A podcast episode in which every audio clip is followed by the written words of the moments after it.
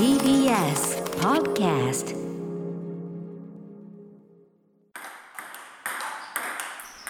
時刻は8時を過ぎました。2月1日月曜日。TBS ラジオキーステーションにお送りしているアフターシックスジャンクション略してアトロケはい、えー、パーソナリティは私ラップグループライムスターの歌丸です。そして月曜パートナー TBS アナウンサー熊崎和人です。さてここからは聞けば世界の見え方がちょっと変わるといいなな特集コーナービヨンドザカルチャーのお時間です。はい。ということで早速これ卓球場の音。そうですね。ね鳴り響いておりますがいいですね本日のテーマはこちらです。卓球ほど素敵なスポーツはない。思わず卓球が好きになる名選手名エピソード特集 by 卓球コラムニスト伊藤浄太さん。さあということで今夜のテーマは卓球です、えーこの「ビヨンドザカルチャー今まで高校演劇数学オリンピックス学生時代のマイナーカルチャーをね特集することたまにありましたけど、い、やちょっと待って待って。た卓球マイナーカルチャーって言っていいのかそれ。まあ結構伊藤さん怒っちゃうよこれだって。どの学校にもある部活ですしね。ねえただ、うん。これはですね後ほど話出てくると思うけど僕が学生時代を過ごした特に80年代はね、うん。確かにちょっとね過剰なまでの冷遇がありましたよ、はいはい。でやっぱりそのティーンエイジャーとしてはその世の風潮にバンバン乗ってましたんで、うんうんうん。うんやっぱりその卓球部員たちがいた場所はい。その雰囲気思い出しますよね。そうであのすごい一種だったな巣鴨のねなんかねろなんかね廊下の途中のちょっとしたくぼみのなんか影のところで 卓球部員やっててあそうですか。今思えば。みんなの目に触れるんだけど日陰っていう、うんうん。あのー大変な場所でやってましたよね。これははい。私が言ってるわけじゃないですよ。ただ卓球は暗いですとかいけてないとか負け犬のスポーツそんなどなどこれ言っているイメージをされている方ももしかしたらいるかもしれません。ただ今夜それがですねそうね。解消されることにおそらくなると思うんです。されるのかな？はい、うん。ということで今回卓球に注目なぜしたのかと言いますと今年の1月11日のヤフーニュースに載ったある記事がきっかけです。それがどんな記事だったかと言いますとタイトルはある卓球ストーカーの全日本卓球弁護士への道も公務員の職も捨てて。こういうタイトルだったわけです。これ内容を見てみますと、た卓球ストーカーってフレーズが強すぎてね、もう。新しいここで初めて聞いたっていうね、藤さんの言語力がすごすぎるからちょっと。うんうん。でこの卓球ストーカーというのは奈良県の岩木正選手35歳の方です、運もあるんです。頭もいいんです。関西の卓球シーンでは週に9日練習する男とも呼ばれています、ただ20年間毎晩日本代表のユニフォームを着て寝るほど卓球に捧げているんですがなぜか卓球の才能だけは絶絶望的にないという方なんだそうですね。ほうほうほうそれなのに、まあ、職を捨てて全てを練習に捧げてきた岩木選手がこの1月ついに悲願の全日本選手権初出場を果たした。そういった内容の記事だったわけです。非常にこの記事が面白くてはい。話題になったわけですよね。はい、ということでこの岩木選手、まあ、どうなったのかこちらの岩木選手ご自身も興味深いし何よりこの記事自体がめちゃくちゃ面白いということで、えー月曜スタッフが、えーすぐさまブッキングを受け今夜の特集と相なりました。はい。では早速なんですが歌丸さん今日のトピックの紹介早速お願いします。はい。その1卓球イコール暗いって誰が決めた？イメージの押し付けに抗うと卓球界のとほほな抵抗とほほって言っちゃってますけど その2あの卓球ストーカー記事の顛末は？万年ユニフォーム男岩木正選手の何かと過剰な卓球人生。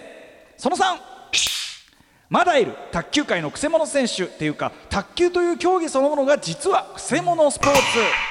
はいという3項目でいきたいと思います。はい。では早速聞けば卓球がちょっと好きになるエピソードを伺っていきたいと思います。まずはこちら。卓球イコール暗いって誰が決めた？イメージの押し付けに抗う。卓球界のとほほな抵抗。もう最初にとほほって言っちゃってるんですけど。そうですね、はい。ということでここでようやくご紹介させていただきたいと思います。卓球コラムニストで岩木選手の記事をバズらせました。卓球面白の伝道師。今日も卓球の面白さをいかんなく教えていただきたいと思います。伊藤浄太さんです。はじめまして。よろしくお願いいたしますあよろしくお願いします。はいすいませんね。なんかいろいろ失礼な流れがちょっとすでにできてしまって。伊藤さんよろしくお願いします。はい、あよろしくお願いします。ではまずちょっと私、うはい歌丸さんの映画表がもう大好きです、おありゃーそれは恐縮でございます。暗記するほど聞いてます、えー、それはあの光栄か特つあでもねまさにちょっとその映画に関する話もねあの後ほどよしようと思った伊藤さんの出された、はい。あのこっちかな、ようこそ卓球地獄へというねこちらのはい。卓球マニア養成こちらの本、まあ、何冊か読ませていただいたんですけどこれであの卓球映像作品についていろいろこう書かれてるじゃないですか、やっぱりええ。卓球に詳しい方が見ると僕らが見逃してしまうさまざまなところが気になったりとか、あー。ここはよくできててこういう視点で僕すごいやっぱ勉強になるんで、ぜひそういう話もここれでも全然特集いけるなと思ってたぐらいで、はそいちょっとぜひいずれそういうのも考えさせてください。はい、よろしくお願いします。ありがとうございます。光栄でございます。では、えー伊藤さんご紹介改めて熊崎さんからお願いします。はい伊藤浄太さんは1964年岩手県生まれ中学1年生から卓球を始め高校時代には県ベスト8東北大学を卒業後ソニー株式会社に就職するも徐々に卓球への情熱が余り始め卓球本の収集を始めます。それがきっかけで2004年より専門誌卓球王国でコラムの執筆を開始。現在は卓球史研究卓球映像編集小中学生の卓球指導をしながら執筆講演活動もされており今日は卓球のことなら何でも答えてくれると伺っております。まさに岩城選手並みの卓球ストーカー伊藤浄太さんです。伊藤さん、この卓球ストーカーというワードはこれ当然伊藤さんの造語ということですよね。そうですね。うん、もうそれぐらいもう卓球につとつきまとうっていうぐらい。あそういうことです、そうですすごいね。ちょっとね、うん。なんかこう犯罪的なことだと誤解されがちなんですけど、ええそうじゃなくて、一方的に。片思いがもう行き過ぎちゃってみたいな。いやいやいや。ということで、えーとええ。まあ、ちょっとねまずはちょっと前提としてちょっと先ほどからね失礼なその卓球に対するイメージ、まあ、でもその、はい。伊藤さんはそれ100も承知でねいろいろ布教活動されてると思うんですけども、布教活動。はい。ええ僕がねのイメージでやっぱりその80年代が特にはい。卓球に対する風当たりがちょっと過剰に今思えばねひどすぎたんじゃないか。おー。これまさにやっぱはあ当たってますかこの印象は？もうまさにもう私ね、80年代卓球暗黒時代と名付けてますから。特に、うんうん。はい。これやっぱ元凶みたいなことあるんですか？えーそれはですね、タレントのね、タモリさんがですね、タモさんが、はい。うん。ギャグのネタとして、はい。卓球やってる人は暗いよねと、うん。この暗幕を閉めてこう素振りばっかりしてるとかね、うんうん暗いユニフォームでとか、はい。まあそういうのがまあ一つのきっかけになって、うんうんうん。うんで、一般の方々がでそれをその、まあ受け売りでね、はい。それを言えば受けると思い込んでですね、あー。そう初対面でこうね、卓球やってますって言ったらね、暗いねって言われる時代があ、物質気極まりないこの流れができちゃったんだ。そんな挨拶あります？初めて本当ですよね。ねやってるスポーツでそんなこと言われる人じゃないですもんね。本当ですねそうなんですよ。まあでもすごく80年代的な話ですよね。その地方ね地方差別とかそのねはいそういう卓球とかまあネクラネアカもそうですけど、なんかある種そういうのが面白いとされてた時代なんですよね。ちょっとね今からすると割とね。うん考えられないところ。うんはい。実はですね、あの、本当に暗いんですよ、卓球は。実はあ伊藤さんもねそうなんです。ご著書でねあの無理に明るいとか言う方がきついみたいなことを書かれてますよね。うん。その通りなんですよ。うんあの、卓球ってほら、回転で点数を取るってのはお分かりですよね。はいはいうん回転かけるとかいろんな方向に飛んでいくはいってことね。それをごまかすことがね、あの、一つのテクニックとされているんですね。要するにいかにそその回転をどうかけるかを見せないようにする。うんそうなんですよ。で、うん当時80年代っていうのは、今はルールで禁止されていますけれども、ええラケットの両面にですね、同じ色のラバーを貼ってよかったんですね。あなるほど。で摩擦の違う同じラバーです。はいはい色のラバーですよ。それで、かそれをね、くるくる回転させちゃって、はい。どっちで打ったかわからないようにしてうん。で、なおかつですね、打球音がちょっと違うわけなんで、はいはいそれをね、打つと同時に足をバタンって鳴らして、えええそれ打球音を消すということをやってたわけですえ。よ。なかなか姑息なと言いましょうか。そうですね爽やかなわけないでしょ。いやでも技のうちだからね。それは当時のね。そうなんですけど、うんうん。おまけにね、それだけじゃ飽き足らずですね、相手に背中を向けて構えてですね、はい。えーお腹の前で打って、脇の下からボールを送り出すと。要するにその打つ瞬間が見えないように打つみたいな。ボディーハイドサービスっていうのを押してたんです。へーこれ今はもうダメなんでしたっけ？まあ禁止ですね。うんうんうんはい。でもそのなそそうはいいうちょっとなんていうの？ルールが許される範囲でうんうん割と何でもやるみたいな。はいうんうんうんなのでね、タモリさんはもちろんそんなこと知らなかったと思うんですけども、なるほど。うん。あのタモリさんの持ってる数段暗かったというのはあの実際ですね。暗いネクラとそういう軽いもんじゃなくてもうズブズブだぞと。うんうんうんうんそうそうそうそうそう。えうん。いっそのことそれちょっと突き抜けた面白さみんながねうそっちの方えが。ええそこはだから面白いところなんですよ。僕あの伊藤さんの本読んでても伊藤さんが若い頃まさに生きっていた頃に、はいあのバッドなバッドマナー要するにそのはい相手選手に対して失礼な言動を取ったりするところえでえかばしていくっていう完全に間違った方向の戦術を捉えてる話とか爆笑しちゃったんですけど でもまあそういうはい。そうはい。いう面もあるということなんですかね。そうですうね。ん。まあでもだいぶそのイメージじゃあその、はい。イメージなんと中中では変えていこうって動きがあったってことですよね。あのそうですね、あまりにもそのね、せこいって言いますかですね、うん。そういうのは変えていって、ええ。はい。あの、うん今言ったようなやつはねうん、禁止になったんですけうんれども、うんうんで、あの、人口がやっぱりね、減り始めたもんですから、卓球人口。はい。そうなんですよ。で、日本卓球協会がね、これじゃいかんということで、えー卓球発展計画プロジェクトっていうのをぶち上げたんですよ。ほうほうほうほうもう計画とプロジェクトもこうかぶって確かに馬から馬から落馬。そうなんですうんけどはい。ねそれで、えーやっぱりね、あの対策をするために、まず現状のね、卓球のイメージを調査しようというええことで、はいえええー大規模なイメージ調査をしたんですはね。あはあのやらなくても分かってるはずなのに、でその結果、ね、ダサい、暗い、古いというね、結果が出てきてあのわざわざ向き合わなくてもいいことに、はい。わざわざすり込むような感じでね、うんね、朝のワイドショーでなんかね、日本卓球協会調べによりますと、ダサい、暗い、なんとかって、もうね、なんてことしてくれた、まあ何を明文明文化するんじゃないみたいな。うんそうなんですよ。真面目だからね、やっちゃうんですよね。うんはい。それで、結果出てきた対策がですね、うんえースローガンがリッチでライトでファッショナブルと。いやあのフレーズをつければいいってもんじゃないでしょう。今でも、今の卓球でもちょっときついですよね。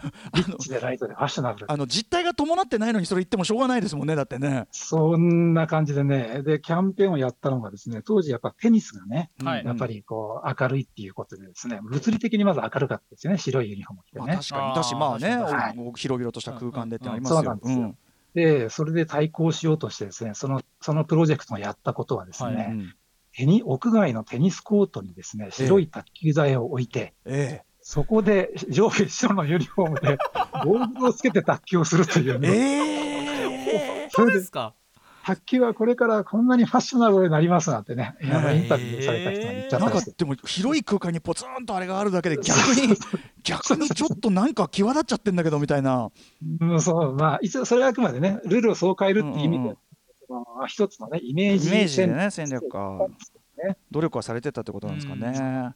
うんでも伊藤さんのそのご著書で僕はこっちのね、例えばその卓球、えっと卓球天国の扉というこちらの本だと、はい。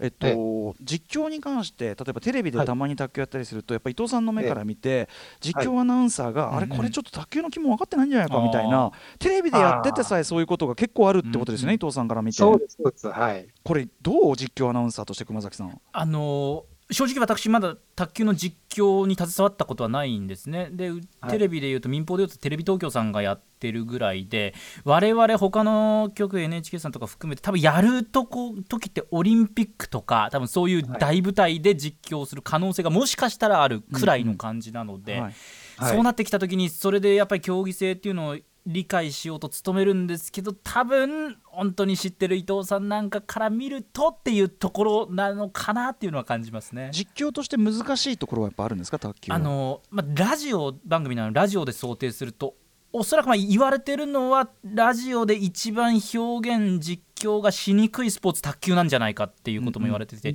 うんとにかくまあラリーが速い速いそしてそこに回転とかも加わっていたらとても人間の言葉のスピードじゃ その卓球の行われてるラリーに全く追いつかない。もうこれ物理的に早口だからとか滑舌がいい悪いとかじゃなくても物理的に追いつかないので、うんうん。多分どこかを捨てて描写をするしかないっていう状況になってしまうのでそこの難しさなんだと思いますね。うん。はい。ねえ伊藤さんいかがですか？これちょっと実際のその通りなんですが、まあ、それはあのメインのところをね、切り取って、最後の1球だけやるとか、うんうん。あのあるいは逆にサービスのところだけやるでも言うでもいいんですが、うんうん。一番の問題はやっぱり回転の表現ですね。うんはいはい。わからないとですね、はいはい。まあ、野球で言えば、そのね、守備のポジションも知らない人に説明、中継するようなもんですから、まあ、無理で。球種も分かってないし守備の位置も分かってないみたいなことになるんですね卓球に置き換えると。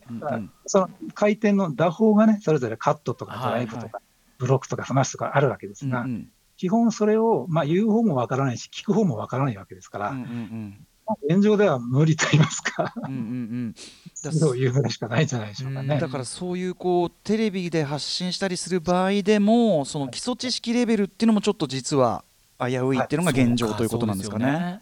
そう、それを少しずつ小出しにしていって、少しずつそのね、視聴者をこの鳴らしていくと言いますかですね、うんうんその努力が必要なんじゃないかと思いますそのね。実況のメソッドがねさっきあの熊崎君がおっしゃったようにそのメソッドが確立しきってないところもあるのかもしれないですけどねひょっとしたらね。うんうんさあということで,、えー、とでちなみに卓球人口その減ってきて危機感をっておっしゃってました今どのぐらいいる感じなんですか、今、登録しているので36万人ですね。36。万人。は卓球ってすごく身近っちゃ身近じゃないですか。誰もがやったことはあるし、要するに気軽に遊びでやる分には誰もがやったことがある、温泉で触れたりとかっていうのもありますしね、はい、やったことあるって言ったらある意味スポーツの中でも結構トップクラス。確かに。そうですね、うん。もうそれ言ったらもう1000万人以上いますね。はずなのにはい。ということなんだ、ははいはい。そうです。でもまあ少しずつ有名選手もね石川佳純選手とかこういて、そうですね。そうですね。上の方の選手たちは、まあ、オリンピックでメダルが狙える競技っていうのももちろんありますし、うん。えーうん、いますよね。あうんうん。結構ご存知、チョレイで有名な人は分かりますか？あわかりますよ。はい。ええ。張本選手。ですね。はい。うんああ、チョレイイチョレイでもチョレイが有名なぐらいで確かにニュースとかで我々お伝えするときはチョレイが先行しちゃって、まあ、チョレイの張本選手張はい。本智和選手みたいな感じになるかもしれないですね。うん。まあ、その辺の話もね、うん。後半で。ぜひぜひちょっと後ほど掛けごこのきね掛け声の話もそうですしね。そうですね。さあとかもありますけどね。さあとそうですね。かあったと。はい、はい、そうです。ということで、まあ、あのこのこういうふうに面白があれば卓球もっともっと入っていけるよという歌で、はい。伊藤さんにねどんどん解説していただきたいと思います、えーではまずは一旦お知らせを挟んで、えー岩城選手を入り口にさらなる卓球の世界へ伊藤さんにいざなっていただきましょう。伊藤さんよろしくお願いします。はい、よろしくお願いおします。願いします。時刻は8時18分です。TBS ラジオをキーステーションに生放送でお送りしています。アフターシックスジャンクション。この時間は特集コーナービヨンドザカルチャーをお送りしています。はい。ゲストにお招きしているのは卓球のことなら何でも俺に聞けという卓球コラムニスト伊藤浄太さんです。よよろしくお願いします。よろしくお願いします。ます。ちょっと私はねでもまあかなり本当に門外漢中の門外漢といったところなんでなかなかあのぶしつけなレベルとかね、ま、あのあまりにも素朴すぎるレベルのお話もあるかと思いますがちょっとご容赦くださいませ。はい、はい。はい。はいそれでは先ほどから卓球クライ説の、まあ、先般といいましょうかどういう理由でそうだったかタモさんが悪いうことをですね教えていただいたんですまあ、ていうかけれども、80年代が悪い、うんそういうことですね、うん。そんな中ですね卓球界に新しい光が降って湧いてきましたということで続いてはこちら。万年ユニフォーム男岩城忠選手の何かと過剰な卓球人生万年ユニフォームっていうのはだからそのそれ着て寝てるってことですけどね。そういうことですよね、えー先ほどから話題にしている、えー奈良県在住の35歳岩城忠選手、えー非常に運もある。頭もいろいろねその本当にいろんなこうお仕事しながらとかそういうキャキャリアも含めて非常に頭もいい方。さなおかつ練習のみで20年間、えー毎晩日本代表のユニフォームを着て寝るほど、えー卓球への愛情は過剰なのに、はい。なぜか卓球の才能だけはこれご自身の言葉でもあるんですよね絶望的ないわ、という言葉ですけども、ということでまずちょっと岩城さんについてですね。伊藤さんこの岩城選手はどのような形で知ったんですか？えっとね、私、卓球王国という月刊誌で面白コラムを連載してまして、はい。はい。でその関係で岩城さんからある日、突然メールが来まして、ほうほ私はこういうものですと。う、うん、で、人生の目標はマスターズで優勝することと、卓球王国に掲載されることだと。うん。マスターズっていうのは、あの30代のことか40代のこと、年代別の大会ですね。はい。うんうん。でマスターズ優勝は当分無理なので、つきましては、伊藤さんのコラムで記事にしていただけませんでしょうか というメールをいただいたのが最初なるほど。確かにそれと比べられれば実現可能性は高いけども。この積極性。うんうん。そうです、そうです。へはいで伊藤さんも当然その時点では誰この人ってことですよね。思いましたが、これはもうどう転んでもこんなこと書いて起こすやつは絶対ネタになるだろうと思ってなるほどなるほど、うんうん。えどっちに転んでもいいだろうということで、うんもうぜひ会わせてくださいと。うんうん。で取材をしました。取材始めてみた。でえー。取材始めてみたらちょっといかがでしたか、これ岩木さん。いやーもうね、想像以上にね、もうお宝を発見した気分でしたね。だからとにかく岩木さんという方はまあ卓球が好きで好きで。いつ頃から彼は卓球始めてるんですか、小学校5年生の時にですね、はい。たまたま友達の誘いで、いわゆる必修クラブってありますよね、学校の。うんうん。はいはい。それで卓球クラブに入ったのが最初なんです。あとにかくなんか入れってやつですもんねそれね、はいうん。はい。で卓球入った。えそれでもういきなりそう。ハマっちゃったってことですかね？えそうハマるきっかけがありまして、お父さんがですね、ええ。弁護士で、ええ。えー将来はこう自分の弁護士事務所を継がせたいということで、英才教育をしようとしていたんですね。はいうん。その中で、おそらくね、やっぱりこうバランスの取れた人間にしようと思ってね、うんうんうん。やっぱりスポーツぐらいできた方がいいだろうと文武両道だと。うん。はい、もうポンと卓球台を買ってあげたわけですよ。なるほど。ほうほうほう。これが間違いのもとでですね。間違いかどうかあの ババランスのいい人間にと思って、ねうん。勉強もできて。はい、勉強も勉強もスポーツもと思ったら卓球しかやらなくなっちゃったみたいな。思いっきりバランス崩しちゃって、もうね、ほぼ転覆状態だと思いますけど、へーそこでね、岩木さんね。でも岩木さんご自身はつまりそれだけ卓球がす本当に好きになったってことですもんね。はい、でそれ家でや練習すれば、やっぱ友達より勝つわけですから、はい。最初はね。それでは自分はいけると思ったあそうかそうかそうか。はい、うん、でえーっそと、う。はいまあいでも当然ある程度は強くなりそうな感じですよね。あの小学校の時はね、強くなったんですが、中学、高校と行くに従って、そうでもないということがだんだん自分で 分かってきてですね。これってやっぱり上には上がどんな運動もねどんな世界もそうですけどはい、身の回りでやってるうちにはいいけどだんだん上には上が分かってくるってことですよね。そうですね、あのなんか上には上がっていうか、ね、あの普通の人がやることができなかったことがだんだん自分で分かってきたって言ってまえしたね。岩木さんご自身普通の人ならはい卓球でできることはできない、ほうほうほうあもう波以下だったということが自分でだんだん分かってきました、マジで？えっと例えばどういうことでしょいやもう体に力が入りすぎていてですね、ラケットが早く振れないと。あーラバーにね、穴が開くほど人差し指が強くラケットにいってるらしいんでう、すうんね。うん不器用にも程があるという。急にも程があるんですよ。うんうんそれ毎晩11時まで練習してね、うん高校時代。うんうん、もうでもう全然勉強中はずっと寝ていたという話なんですよ。それだけ打ち込んでもやっぱりちょっと、そのはいちょっともともと不吉祥なのかなだからね。そうですね。これ自分が全部言ってることですからね。はい私が言ってることですね。ででうんね、うん、県でベスト8ですね、最高が。県でベスト8、奈良県あ奈良県でベストまあまあねまあまあ、まああのね。そうです。学生で頑張ってやる分には全然。頑張ってね、高校の県でベスト8だだけどったらすごいですけどね。練。習量はもう日本代表以上ですからね、それしかやってないわけだ。その時点でその練習量か。そうか。その時点でちょっと打ち込みすぎてると、うん。はい。でもお父さんはこれ弁護士にしたくてですよ、っていうようなご家庭だったからちょっと家庭内の圧力が起きませんかねこれね。ところがですね、懐の広いお父さんでですね、はい。好きなようにさせとけば、いつか目が覚めるだろうぐらい思ってたわけですよ。なるほどなるほど。ねうんうんやっぱね、それちゃんとこう頭もいい人ですからうんね、うんうん。やっぱ好きなことをね、学生時代やらせとけと、はい。はいいうこと何も言われなかったらしいんですえ岩木さんご自身はじゃあその例えば受験なりっていうところはどうなってたんですか、えーそれでね、やっやっぱり浪人一浪してですね、はい。うん神戸大学法学部に入ったんですけれどおも、すごいじゃない。そうです、あのあの高校出るときはね、やっぱ授業中ずっと寝てたんで、下から3番目だったらしいんですが、えーうんあの一浪してる間に全国模試で1位取るぐらいだから頭いいんだ。いいですねいいんですよ。勉強で言ったらあっという間にトップ取っちゃう人だ。そういうことなんですよ。うんうんね。で、神戸大学法学部に入ったもんだから、ええお父さんは、これ、やっとこれ目が覚めたかそりゃそうだ。それ感じますよ思う思う思う思う。うんでしょ？ところが岩木さんの魂胆は全然別のところにありまして、ええ自分がね、卓球部のレギュラーになれそうな大学を選んだんですよ。はあそこだったらそう薄いからみたいなこと？あのね、偏差値が高い大学って大体卓球弱い弱いんですよ。そうなんです身も蓋もないその。へえね。あじゃあお父さんの目論見とは別に実はちょっと岩木さんご自身の企みがあって。はい。うんもう高校時代以上にですね、ええもう卓球に全人生を注ぎ始めるんですね。うんなんか、で、うんはい。はいはいどのどんどんな注ぎ方しちゃったんですか？あの、授業に全く行かずにですね、はい朝8時半から夜10時半まで14時間練習場に毎日居続けてですええね、えで練習相手もそんなに付き合ってくれる人いませんから、はいはい。入れ替わり立ち替わりで来る人を捕まえては練習していたと。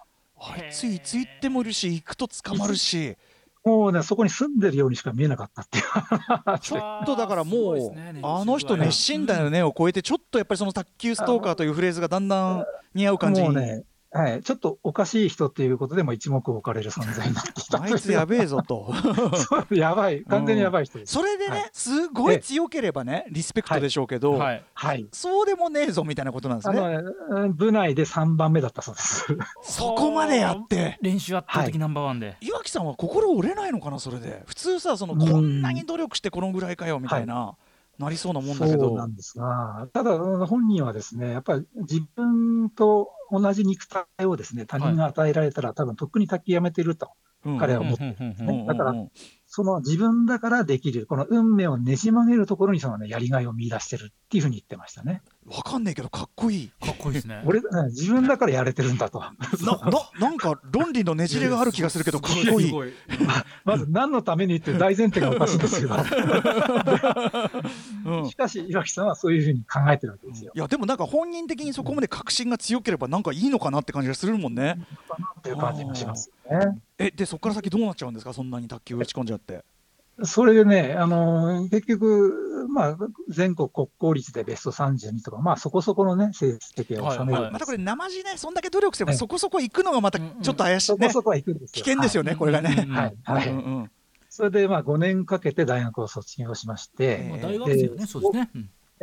で、司法試験の勉強をして、はい。27歳までのらりくらいと卓球をやり続けるんですね。ほうほうほう。司法試験はこれや卓球やりながらできる試験じゃないよこれははい。さすがに受からなくてですね、うんうん。なるほど。えー付き合っていた彼女からですね、はい。い、るんでいたのがまあ驚きなんですけそれど、をその伊藤さんの書き口が いたのが驚きって書いてある。なそれ、それ、ね、それで、司法試験に受かるか、就職しなかったら別れると言われたそうなです。なんるほど。はいはい。それで、これはいかんということで、まあ、ちょっとでも、その、あの、暇そうな仕事っていうことで、うん。市役所に入るわけですね。でも入る27歳うんうん。入れるかすごい、うん。うん。受からないでしょうね、普通ね、いきなり。変わらないですよね。それで、まあ、入ってですね、はい。2年間勤めたんですけども、やっぱりこのペースだと、そのマスターズの優勝はできないとはい。いうふうに思って、これじゃもう本まだ末転倒だまだ優勝する気なんですね。ううんわうん。あそうです。はいはい、そうなんですよ。うん。これじゃちょっと練習できねえなと。うんはい。もうこれは本末転倒だと考えて退職するんですが、本末とは？の本末転倒だって考えることがまず本末本末とは？本とは？そううんもう卓球が第一の人ですねやっぱそうなんだ。うんえでもどうどう暮らせないじゃないですかそうなると。それで今はですね、投資で生活生活してるんですよ。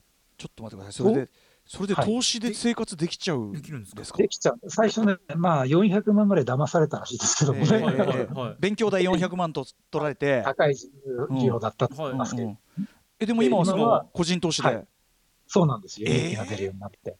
てかそれそっちで身を入れてればどんだけ儲かるのこの人？確かにそうなんですけどね、あくまで卓球が第一なのいやで、そんだけ好きってことだもんね。すごいね好きの強さ。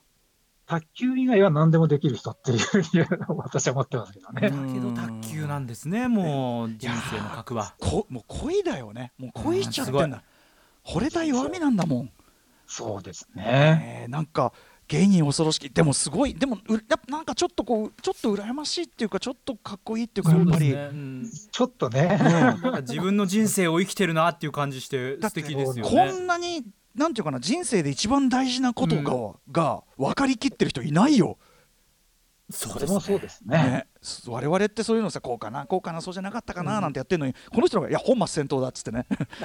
言い切れるわけだか全部のら行動動機卓球ですもんね。でちなみに岩木さん、はい、はい。うん岩木さんあごめんなさい。岩木さん岩木さんの言葉をで言わせるとね、この今回の人生でどこまで自分が強くなれるか、一つ実験だって言ってましたけどね。はあもうスパンがもまあ、次の人生あるかどうかは分かりませんけうどね。考そういう言いえるスパンが方をしてます。自分の人生が実験なんだでもそれだけ好きで、まあ、努力もされてるしということで、一応全日本選手権出て、出られてるんですもんね、はい、そうです。うんはいだそのぐらいの実力は一応あるはあるっていうことですかね？そうですね。うんうんはい。えー今までずっと、なはい、習い予想でダメだったんですけど、今回は奇跡的に勝って出られたわけですよ。奇跡的にというぐらいではあるんだ、それはでも。そうですね。いつも負けてる相手に勝った、二人に勝っていますよね。これね、あの今回やっぱりはい伊藤さんの記事もあって、注目されて、はい非常に取材とかも受けられたそうですもんね。はうんこれ、じゃあ、すごく注目されたわけですね、岩木さんは、このタイミングで。そうですね。はい。で、その流れ、まあ、伊藤さんの記事があってからの、はい。この伊藤選、えー岩木さん、えー岩木忠選手、はい。全日本選手権、これあの、はい。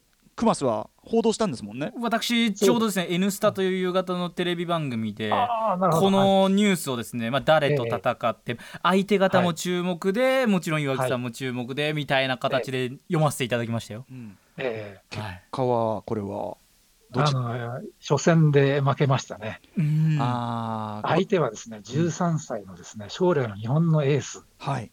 張本智和と同じがそれ以上の大器と言われているですね、はい。松島空という選手だったんですね。松島空選手。すごいですよ。一回。戦で当たるんですね、その若き注目株と。へついてますよね。そういうね、半端な相手じゃなくてね、ーうんうんうよんそう超正反対のうん。相手と当たったっていうところうんうんが歴史に出てますね。まあこれはじゃあそのまあ勝てるわけないよということではあるってことだ。そうですね、まあ、岩木さん曰く、多分誰とやっても勝てなかったんだろうって言ってますね。ああ 自分が勝てる相手はあの会場にいないというふうに言ってました。そこまでえそこまで言える人がそれでもやっぱり諦める、すごいな岩木さあのん冷静な人なんで、あのすごくね、あの自分のことよく分かってる人。です伊藤さん冷静とは、はい。冷静の概念が。冷静の概念。あの自分の力関係については冷静なんです。自分がやってることもちゃんと分かってるんです。そっか。えでも世間的にえ異常だって言われることも分かってる。でも情熱っていうところだけが、はやっぱり情熱の熱量だけが異常なんですねちょっと通気具合そうとですね。なぜだか。はい。素晴らしいなでもなんかやっぱ。はい。岩木さんご自身どんな方なんですか？ちなみに。すごくね、常識常識的な方ですよ。うんうん。全然土地狂ったような感じではなくてですね。まあ、関西人だからね、ちょっと、ちょっと大声だったりね、うんうん。あの、ガーガーしたところはありますけれども、はいはい。うんうん。私から見るとね、私東北人なんで、はいうん。うんこれ伊藤さんから見てやっぱはい。り岩木さんという存在って、はい、はい。こ。うなんていうかなやっぱちょっとなんかこう、た単に面白いゲラ笑って済ますような話じゃないっていうか、ははい。なんかこうなんかちょっと胸が熱くなる話でもあるじゃないですか。ありますね。伊。藤さんから見てやっぱその岩木さんってどういう存在でしょうねこれ、うーん、難しいですね。うん。やっぱどうしたような感じがしますね。やはり卓球、うんやっぱり卓球やってる人は私ね、全員こう、うん。まあ、かつてのないがしろされたこともありましてですね、うんうんな身内意識があるんですね、はい私ははい。そもそも秘密結社的な あれがあるですねうんで、もう初対面の時からもうなんとなく、うんうん知り合いのような、うんそんな感じですね。あとやっぱりその卓球が好きで、はい。何かしら一生関わっているというか、はいそういうはい。はい。部分っていうかねええことですよね。そうですうんいね。やでもなんか門外観というかいろんなそのジャンルに置き換えても考えちゃうというか、はい。ねなんかすげえ人だなっていうとこはなんかあるんでね。単に本当に笑い話じゃない、じ人生を考えさせられますね。そうですね。すね。本当にね、うん。そしてやっぱりここまでその、はい。なんていうかな岩木さんの道をいや謝らせるのか正してるのか分かりませんけど、卓球なるもののその魅力というのはということですもんねだってね改めてね。そうで。す。ね。はい。といったあたりでじゃあその岩木選手、ちょっと今後とも動向は、そうですね。はい、注目されるのかということですけども、持っていきたいですね。はい。はい。さて TBS ラジオからお送りしていますアフターシックスジャンクション。今夜は卓球のことなら何でも俺に聞けという卓球コラムニスト伊藤浄太さんをお招きしまして思わず卓球が好きになる名選手名エピソード特集をお送りしています。次はこちら。まだいる卓球界のくせ者選手。っていうか卓球という競技そのものが実はくせ者スポーツ。はいちょっとねもう卓球自体がもうそもそもやべえんだみたいな話が 振りとしてありますけど、はいはいそれはちょっと最後に聞くとして、えー岩木選手岩木選手めちゃめちゃとにかく練習されるわけですよね。はいまえっと、めちゃめちゃ皆さんは基本もちろんプロであればめ練習はそれはするんですよねそれは。はい。そうです。うんうんすごいこうなんていうのどどうかしてるってぐらい練習する人いっぱいいるわけですかそれは。そうですね。もう伝説的な選手はいますね。やっぱりうんうんえ例えばどんなあたりが？例えばですね、元日本代表監督を務められた高島則夫さんという人がいるんですね。高島則夫さん。うんはい。1975年にですね、世界、世界で第3位の、うん、すごい。はい。うんうんうんそうなんですね。はいで、この方はとにかくすごくてですね、はい。あの学生時代に、あの、まあ、ベスト8ぐらいに入っていたんですが、どうやったら日本チャンピオンになれるかというのを考えましてですね、はいその時彼が考えたのは、あいつちょっとおかしくなったぞとうんいう話がうんうん。他人から自分の耳に入ってくるようになったら自分は勝てるんじゃないかと思ったってそれぐらい熱を入れてやってるんだと。そので、もうそう見えるようにやろうと。おかしいぞと言われるように見えるようにやろう。ということで、毎朝6時に練習場に行ってですね、はいはい朝昼晩と2.5キロの鉄アレイを両手に持って10キロずつ走ったって言うんですね。えそんなランニングするスポーツなんですか卓球って？それ何部だって話。本当ですよ。さっきーその鍛え方卓球のためになるのかっていう。なるのか、そいや、でもカットマンですからね、体力必要なんで。それでそのうち、鉄アレイだとね、疲れた時に途中でほら、捨てられないじゃないですか。ええはい。えなんで、いつ捨ててもいいようにということで、途中からね、両手に石を持って走り始めたんですね。えもうえー。もうこれで合格っていうことですよね。もう気気候という意味ではもうね 十分ですよね旗から見たら。はい。うんうん。で、それだけではなくて、シューズにですね、ええ。1.5キロの鉄板が入ってたんですよ、高橋は。ええうんうん。左右、水野にちゃんと頼んでですね、うん。はいあ作って？え作ってもらって、そういうとこはちゃんとやれるやるんですうん ね。それで1.5キロの鉄板を入れて、はい石持って。石持って30キロ走って、うん。で、おまけにですね、ある時は3日三晩一睡もしないで練習した絶対良くないでしょ。いや、ただ起きてるだけでは無理でしょ。う。だって3日三晩。ね3日間一睡そうですよ。3日間一睡もしないで起きてるだけでも無理なのにまさか卓球の練習だの。はえ走るのもやってるまさか。そそうなんですよ。やめましょう。高島さんやめましょう。そうなんですよ。なんかそれね、あの、ちょっと意識、記憶が飛んでるんじゃないかと思うんですが、まあでもね、そうらしいんですよ。そのとにかくちょっとやりすぎた、はいよくわかんない基人扱いされる級の努力してなんぼだというそれを実践されたというはい。さぞかし基人扱いというところは間違いなくクリアされたのではないかとそうですね。それで、あの、それでね、全日本3回制して世界3位ですから。でもやっぱり体力ついて筋力ついてしっかりやっぱプラスにはなってるってことなんですもんね、そうですうね。ん。まああの、はい。もちろんね真似はしないでねってことでしょうけど、そうですね。うん。はい。他にもくせ者選手といったあたりそのすごい選手っていうかその有名選手じゃなくても結構すごい人いっぱいいるっていうことなんですよね。ああ、まあ、それすごいって言ってるのかどうかはね、もうせこいっていうかね、せこいせこい。趣味レベルでいろんな、まあ、とんちんかんな努力をしてる人はいっぱいいましてですね、はいはい。まあ、例えばうちの中で卓球をしたいんだけども狭いので、はい。えー卓球台を真っ二つに切ってね、ええ。センターラインから半分にした卓球台を、はい。えー台所のね、テーブルにして毎日ご飯を食べながはい。ら、えーご飯茶碗をかつ片付けて、そこで卓球をしてですね、ええうんうんうん。それでサービスを出すときにほら、天井にこう高く投げげたいもんですから、はいはいはい。天井が邪魔だって言って、こう丸穴を開けようとして、えバレたとかですね、そこまでやるならもう練習場行きなよ。普通に練習場行けばいいんですが、えーなんかね、こうね、そういうことをやっちゃう。それから、ある人はですね、押し入れでサービス練習をする人がいるんですね。お。尻狭くないですか？いくらいやいやいや、あのね、押し入れ開けると、ほら、中段があるでしょ、ええりますねええええ。あれがあのあの高さがですね、福岡、福岡、9台ぐらいの高さなんですよ。ああああなので、それを卓球台に見立ててですね、はい。朝晩、押し入れに向かって何千球もサービス練習をする男とかですね。ああまあまあ練習、まあ、ななるんですか？これ。ななるはなる。いや、わかりません。わかりません。でもその入ったかどうかわかんないですから。あの何でも卓球できるか何に見立ててしまう癖っていうのはなんとなく見えてきましたね。そうですね。うん。うん。そういうせこい努力をね、する人せがこいのねせこいね。うん。ね。で、えーはい。あとは、あと間違った努力で言うとですね、あの、用具マニアっていう人たちがいるんですね。用具マニア、うん。はい。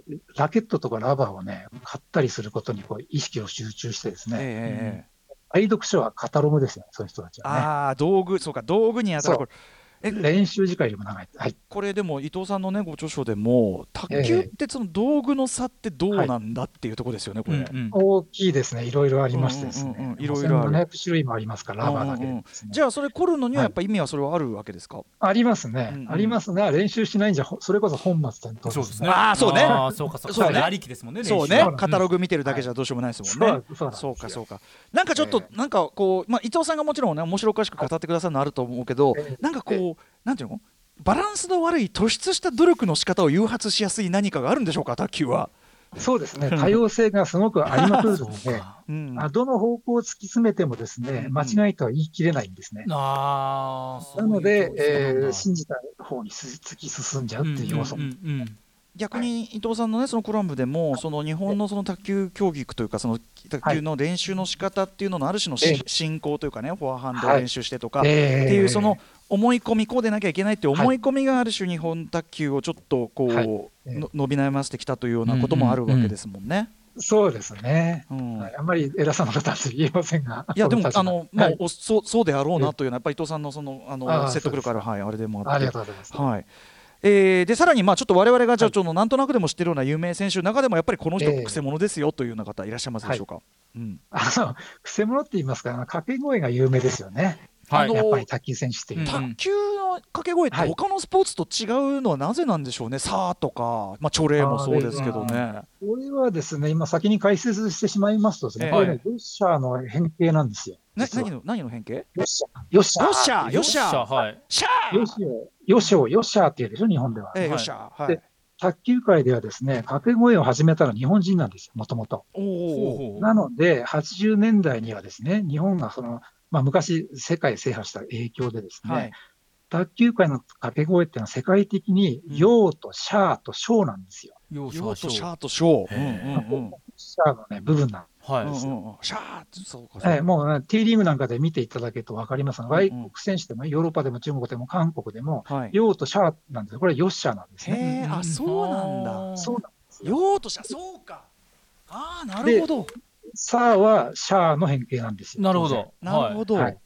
で、チョレイってありますでしょ？チョレ。イはい。はいあれはですねもともとショーなんですよ。で、ショー。に、ある人がレイってつけ始めたんですね、90年代に。ショレイ奨励とか。奨励うんショレイそれは、あの、うん。記録に残ってる一番早いのはフランス人ですね。フランスの選手がジョーって言ってたんですけど、うんうんジョー、ジョーはジョレイって始まったんですよ。ジョレイ奨励うんうんはいうんで、90、あの、2000年過ぎると中国の選手が、選手がショー、ショー、ショレイって始まって、なんでレが入るかっていうのは誰もわからないんですよ。まあなんかはあ。なんですかね。まあイエーイみたいなもんからトレイ。まあ、チョリースって言ったらもんじゃないですか。うん。チースからチョリースって言ったら。なんか、なんかウェイ、なんか、ウェイ、ウェイ、ウェイ、ウェイとか言うから、ウェイみたいな、はい。い生きりには欠かせないこのウェイ感がやっぱり、はい。トレイ。そうなんですよ。なので、ヨーとショーとえーショレイ、ヨーレイなんても出てきますから奨ね。励はい。そう思って、張本選手の掛け声を聞くと、うん。ああ、なるほど、ヨッシャーのヨーとシャーの変形だっていうことが分かると思います。そういうことか。ささらにそのフランス経由のレイ、うんうんうんちょえー、で、この辺でちょっとね、張本選手の声を。うん、ちょっと実際聞けるみたいなんで、あお願いそうですね。はい、はい。拝聴してみましょう。んう。チョレ奨励ショレイ、ヨーでしヨょで、これ逆にね、ヨー、ショレイっていう時もあるんですよ。そうかじゃあ一定じゃないんですね。あ。張本選手も。まあチョレイばっかり一人歩きしてますけど。そうです。ショー、ヨーレイっていう時もあるんですしかし、うん。はい。から卓球界ではね、掛け声を何て言ってるかなんて誰も論じたことがないので、あのはい。表記されたことがないんですね。なるほど、なるほど。そうか、そうか。で、ある記者がたまたまチョレイと拾って書いただけであって、はいはいそもそもあれ言葉じゃないから、チョレイだろうが、チョレイだろうが、チョレイだろうが、何でもいいんですよ。まあまあそうですね。まあ、そうか、そうか、そうか、そうか。意。識してないから、選手は全うんうん然。それはうん。うんでもこれがその、はい。なんていうのかな、ええ。自然発生的というよりやっぱり文脈ありきっていうか、はい。ね、ゆえに他のスポーツでは絶対出てこない規制なわけで、そうですね。それで、まずね、あこれなんで走ってるかはいはい。わかります？何のな目的わかります？目的？いえ。えやそのきええ。気合い入れではなくて。あ、そうですね。え。え。あ、その通りです。そうそうですよね。相手をね、脅かしてると思ってる人いるんですよ、中には。ああなるほどなるほど、そうじゃないんです。よ。バッドマナーじゃないんですね。えーそうです。かつての伊藤さんが得意とした、あそうそれやったらね、審判はもうすぐそれ減点しますから、はいはあそれもルールで固く禁じられていますんうん相手のためではないんですね。なるほど。自全部自分のためなんです。なるほどね、はい。そうねなんだけどその文脈しかもその文脈の向こう側にはその日本が卓球強かった頃の名残が入ってるとか、そうなんですよ。おちゃんと入面白いなあ、そういうことなんですね、もう一回ちょっと有本さんもうねせっかく声聞けるからもう一回もう一回処方例聞きはい。ねえ、うんいいですね。まあすまあ、自分に対する生きりですよまさにね、んそうですうん。ね。生きっている。で、まあ、もっと、もっと大きい声の人が2人いますんで、はい大谷秀俊選手とね、森さくら選手、いこの2人の、え張本さんより大きいんだ。ちょっとじゃあ順番じゃあ大谷さんから聞いてみましょうか。大谷秀俊選手。どんな掛け声なのか。ええちょっとこれは張本さんをねよりな何段増しにした感じの絶叫じゃない番ですね。絶叫ですね。うんすごい。一番です。さすがにちょっと怒られるギリギリもういや、ちょっと。お怒られないです。後ろ向いて、決して相手の方に向かってやってるわけじゃなくてあくまで自分だって。ええ相手も何とも思わない、思わないんで。すごいこな。これはもう言語じゃない感じですね、本当にたおたけんでる。え、すげえ、大谷選手、もう一回聞いていい、大谷選手。おー！大丈夫かな？体力使いすぎじゃないかな、すごいなこれ。うん。だと思います。大谷秀俊選手、はい。そして、え森さくら選手ってさっきおっしゃった、これ女子選手でですかどんな声なんだ、森さくら選手の声です、どうぞ。あおおなんだろう。だ私には、ダーって聞こえるんですが、いや、ダーダー。をだあーだっていう人もいますしね、まあ本人ももちろん分かってないんで、まあ、決まりがあるわけじゃないんだからね、それはうんうんうんね。だこれはさっきのね、あの、ヨッシャの系譜とは全然関係ないです。あうんの二、人ともオリジナルお、えー、心内側から湧き出る声だと思います。本当に自然に出ちゃった声なんですね。そうですね。ちょっとね、この大谷秀人選手にしろ、森桜選手にしろ、今度は掛け声注目して試合、それそれを見聞くためにも試合見たいっていう、そういう不純な動機でもね、まずは入り口になりえますもんね、これね。うんうんうんそうですね。うんはいもう一回森桜選手聞いてみましょうか。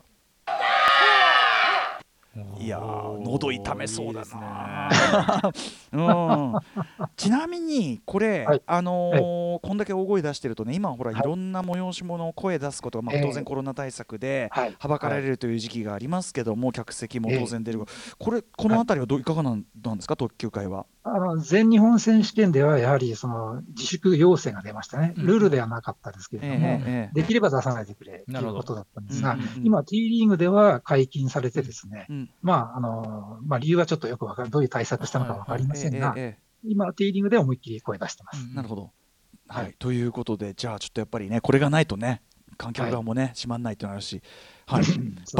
バッドマナーとの違いもよく分かりました、そうですね。逆にその話聞くと伊藤さんが若い頃そのバッドマナーがあの相手をかます技だと思っててこれあの皆さんぜひ著書を読んでいかにダメかって分かるんで。ちなみに、今のね、話、掛け声についてのね、まあ、記事を、うん。今日発売の週刊プレイボーイに私書いてます。ああそうですかまさに。へえええ。ご覧いただきたいと思います。工藤美桜さん表紙のね先ほどね。そうです。はいはい、うん、あそうですか。ちょっとあこれも拝読します、はい。さあということで、えーっとちょっとまとめの方向ですけど先ほどねあのタイトルにもありましたけど卓球という競技そのものがくせ者スポーツ。これどういうことでしょう、伊藤さん。やっぱりですね、あの、まあ、非常に多様性が、多様性があってですね、いろいろその、い、ろんな工夫ができるスポーツなので、うん。やはりそこでそのいろいろね、くせ者が入り込む余地があるといいますか、そういう努力ができるスポーツだと先ほどね。用具の選択肢、はい。用ラバーが1700種っておっしゃってましたもんね、ええええ。あとやっぱその戦略性っていうか先ほどねあの、はい。熊崎君もそれがそのものすごいスピードで繰り返される。けど、はい要するに一台一台にある種こうチェス的な戦略性があるという、はい。はい、そこもそうなんですよね。そうですね、もう複雑ですね、とにかくね。ものでもそれがものす要するに卓球選手のその頭の回転ってすごいっすよね、それはね、うんうん。うん考えたらね。うんまあまあ、実際考えてないと思います考えてないけど感覚でも。ういけちゃうんですね。もちろんね感覚で。あとはそうですねなんか、はい。僕らがあんまり分かってないええ。ルールポイントとかあったりします、えーとですね、促進ルールっていうのがありましてですね、促進ルール、えーカットマンっていうその相手のミスマチの粘る卓球っていうのがありましてですね、うんうんが2人ともそうだと、どっちもこうラリーが続きすぎて試合が終わらないんですね。ええ膠着状態がずっと、うんうん。そうなんですよ、うん。昔ね1、1点取るのに2時間13分かかったことがあるんですよ。カットマン同士のラリーで。大昔ですけど、1936年ですけどね。ず見る側もやる側も全員地獄、はい。それで、えー今はですね、それを防ぐためはい。のルールがありまして、うんえー1ゲームって11本なんですが、はい。うんうん。1ゲーム始まった10分経っても終わらなかった場合は促進ルールが適用されるっていうのがありまして、はい。うんそうなるとですね、13往復したら自動的にレシバー側の得点になるっていうルールなんですよ。あそうなんだ。ほうほうほうほう。で、選手は自分で数えられませんので、審判の横にね、ストロークカウンターっていう人が出てきまして、one, two, three, four って声を出して数えるんですね。へーしかもじゃあその数えてギリまで、要するにどっかでは何かしらこう決めに行かないといけないってことですよね。そうですね。そうなんサービスを持った方は決めに行かなきゃいけない。うんうんうん。でもそれって要するにギリまで待っちゃうとどこで来るか逆に読みやすくなっちゃうからやっぱりあんまり引き伸ばすのは良くないっていう結論になりますねそれね。そういうことで、まあ、いろいろありますよ。そう。13本目で目つぶって打つ人もいれば。そこも戦略かか駆け引きがそこにも生まれるんだ。あ知らなかったこれ面白い。あんまりないですけどね、そういうケースがね。カットマンが少ないんで、うんああなるほど。時々あります、全日本選手権でも。うんうんあの2年ぐらい前にもありましたね。あと汗を拭くタイミングっていうのがあるんですか？それも試合を早めるためのものなんですけども、はいタオルを拭いていいタイミングが6本ごとと決まして決まってまして、はい。2人のスコアの合計が6の倍数の時だけタオルを使っていいんです。六えすえ？6の倍数。4おーへー対2とか、6対6とか、そういう5対1とかですね。はい。じゃないと、しょっちゅうタオルで汗拭いちゃって、時間がかかるああそうかそうか。はい。なので、それ以外は汗拭けないんで、選手はやむなくですね、え手の汗を卓球台ので拭いたりとかですね、え、卓球台。ううんんうんうん。シューズの裏裏でこう手を拭いたりえするわけです。汚いんですけど、うんまあ、あとどう、シューズの裏でね、手を拭くと、シューズの裏がこの、ね、濡れて、えー滑り滑りづらくなるっていうメリットもあるので、あそうなんですね。これが、ね、癖になってますね、卓球選手は。じゃあちょっと合間合間でそのやってるのはそういうことやってんですよと、うんそういうことやってるんですね。あの汚いって言われますけどね、あのいろいろね、不衛生な批判はありますけど、理由があると。あとこはいれちょっとね、ルールのことと違いますけど、僕あの、ええ。いまいちちゃんと分かってなかったけど、あのええ。補助剤問題ってあなかなか補助剤え、あのラバーにある薬品を塗るとスピードが出るっていうものなんですが、はいはいこれがですね、あと国際卓球連盟は試合では検査をししないんですね。うんうんできないのかしないのか分かりまちょっせんが、と調べ方が難しいのか、何なのか。ですね、時間かかったり、コストがかかるということで、うんうん実際検査してないんですよ。はいはい。で外国選手はあの罰則がないものは守らないんで、基ええ本的に。えええだから全然平気でやるわけですよね。はいはい。で日本選手は真面目なんで、日本卓球協会のこう、ね、守るっていう方針でやってますから、そこでその圧力がありましてですね、まあねまあ、あのね、全然取り締まらない速度違反のようなもんですよね。はいはい。ううんんうんうんそうで、まあ、それで揉めましたが、今は、えー何もそのルールは変わっていないんですがう、んうんえーその議論は最近誰もしなくなりましたね。ほう。うやむやと言いますそうかそうかはいそうか。そう俺はいこんなだからそうなんですよ。なかなか深刻なグレーゾーン話っていうか。うんうんはい。でもそれでねあのルール守ったままただから負けっぱなしってのもバカみたいな話だしそうですねそうですね。なかなかってとこですよねスポーツマン倫理とかもあるんだろうけどうんちょっとこの補助剤問題っていうのもあこんなのがあるのかっていうのもねで、私だけ濡れ濡れって言って、す相当批判されましたけどもね、何言ってるんだと。いやーでも選手難しいなそうですよね。でもやっぱ伊藤さんはやっぱそういうねあの普通の人がこう納得できるようなこうね、はいこう入りやすいってところになるとやっぱそういうとこクリアにしとかないとっていうのもありますよねちょっとね。そうですね。検査するか、全員使うか。そうですよね。そうですね。フェアにしたいですね。ねうん。うんはいということでちょっとあっという間にお時間近づいてきてしまいました。はい。熊崎君どうよ今日これ？い。やめちゃくちゃ勉強になりましたしなんかその今日いただいた視点でまた卓球の試合を見てみたいなっていうところがうん。非常に思いました。ちょっと実況アナウンサーとしてちょっといずれね、はい俺ならこうやるっていうようなね。でも自分が実際にやっていかないと回転とかってやっぱこうただ見てるだけだとどういう回転になってるってもう複雑すぎてうんうん。そうですね。わからないし僕実際卓球部の人と対戦したとかまあ練習させてもらったことあるんですけどうんはい。全く帰らないですよね相手の方に。まあまあ、それはもうルール知らないで、将棋させってそうもう回転がすごすぎて普通に返したつもりでも全然あさっての方向に行っちゃうみたいな感じなので、はい。そういうところもちょっと勉強だなっていう感じしました。ね。は、はい。いといったあたりで伊藤さんからお知らせること、えーあればよろしくお願いします。あ、えっ、とですね、T リーグがですね、えーファイナルの試合が2月26日、27日、それぞれ男女、それまでやっておりますので、うん。Amazon プライムなどで視聴できますので、あぜひご覧ください。大変見やすいんですね。なるほど。そうですね。うん。そして伊藤さんのコラム、卓球王国で連載中ってことでね。そうですすね。はい。えー毎月、あの、私、今、連載4本やってますので、はい。あとシュープレのねそちらも。あとは卓球の歴史を漫画にしたですね、漫画で読む卓球物語という単行本を去年2冊出しておりますので、はい。うん。その辺もぜひご覧いただくと面白いかと思います。伊藤さん、あと今度はね、先ほどあの冒頭でも言いましたけど、あの映画における卓球描写はい特集というか、なんかそのあたりもぜひ、伊藤さんの目から見た読み解きっていうのあたりも、ぜひ伺いたいと思います。あありがとうございます。その特集ありですか？ありですか？ありです。もちろん。おーぜひぜひよろしくお願いします。えということで、はい、今日は入門編ですね、卓球のことなら何でも俺に聞けという卓球コラムニスト、伊藤浄太さんにお話を伺いました。伊藤さん、ありがとうございました。ありがとうございましたありが。とうございました。